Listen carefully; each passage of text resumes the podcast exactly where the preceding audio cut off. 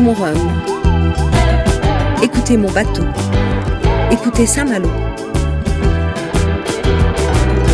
Écoutez mon skipper, mon vent, mes voiles, mon chant.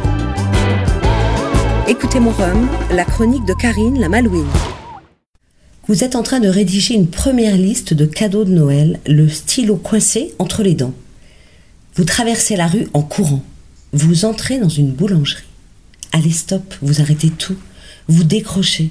Trois minutes, une bulle d'air et de mer, trois minutes pour écouter mon rhum. C'était un dénouement phénoménal, digne d'un film noir des années 50. Un suspense de folie pour un passage de ligne homérique. Assis sur les marches de béton qui permettent d'accéder au ponton sacré des arrivées, nous étions une petite bande sympathique, rivée à nos smartphones, pour suivre en direct les commentaires de l'arrivée. Et nous avons attendu, attendu, attendu des heures durant. Assez vite, à tour de rôle, nos téléphones ont rendu l'âme, faute de batterie. Alors nous avons basculé sur les explications en temps réel d'un animateur radio de RCI Guadeloupe qui, miracle, était relié en direct par casque avec un collègue embarqué sur une vedette. C'était une soirée écoutez mon rhum au sens premier du terme. Comment dire? Aussi surprenant que cela puisse paraître, moi, moi qui étais sur place, j'avais le son mais pas l'image. Les infos circulaient de bouche à oreille, parfois contradictoires, souvent approximatives. C'était un peu le téléphone arabe du rhum. Idek était devant, puis Massif le repassait. Idek avait un casier dans le safran, c'était foutu pour lui. Massif n'avait plus de vent. Il n'arrivait même pas à virer de bord. Et les deux trimarans étaient au coude à coude. Mais lequel, lequel était devant?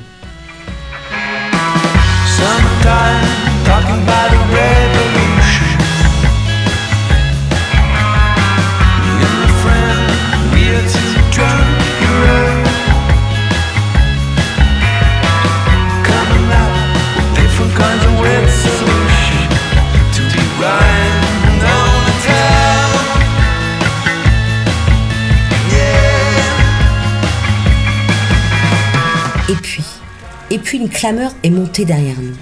Francis venait de passer la ligne. Waouh Francis venait de l'emporter.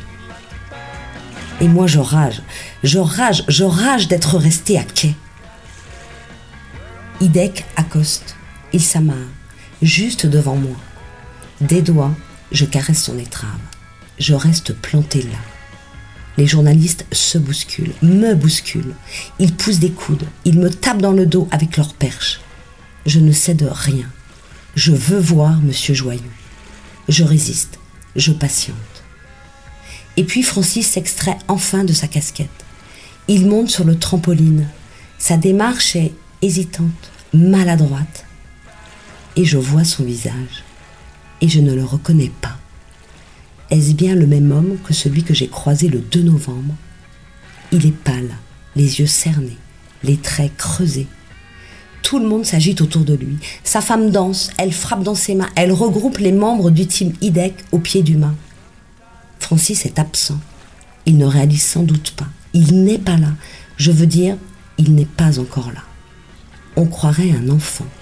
Un enfant perdu au milieu de son propre goûter d'anniversaire.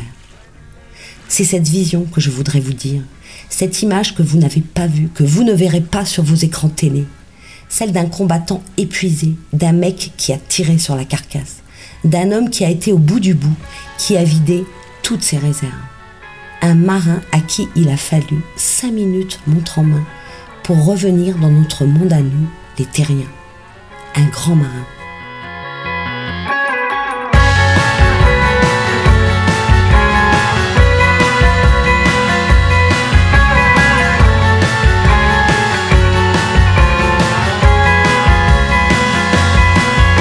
Vous allez penser, elle se répète, elle radote, elle est en panne d'inspiration. Par deux fois, elle nous fait la même chute. Elle déraisonne. Yélélé, oui, je déraisonne avec passion. Et je répète, et je répète, et je re-répète. Monsieur Joyon, vous êtes un grand marin. Un grand marin, un putain de grand marin.